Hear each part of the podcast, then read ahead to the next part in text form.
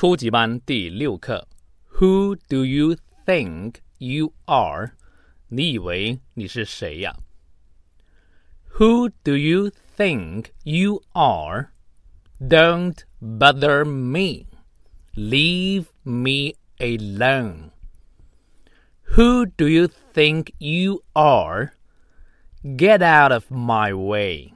Give me a break. Who do you think you are? You're nothing. You are just some kind of shit. 好，我们看一下重点。Who do you think you are？是美国经常使用的一句话哈。当别人麻烦你、指挥你、指使你的时候，你就说：“你以为你谁呀？”Who do you think you are？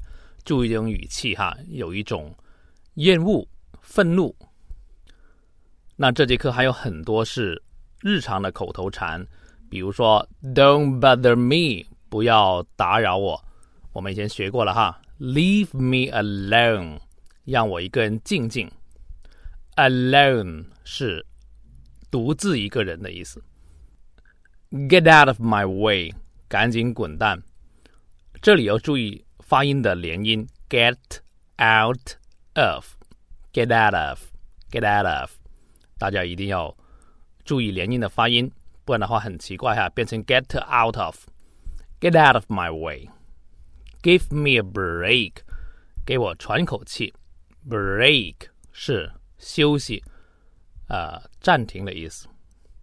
You are nothing，nothing 是没有什么，你啥也不是。You are nothing。 You are just some kind of shit.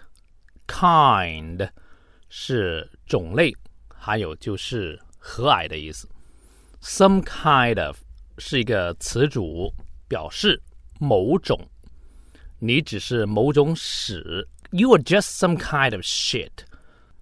我再用中等语速读一次。Who do you think you are?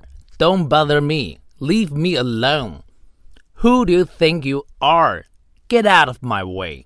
Give me a break. Who do you think you are? You are nothing. You are just some kind of shit.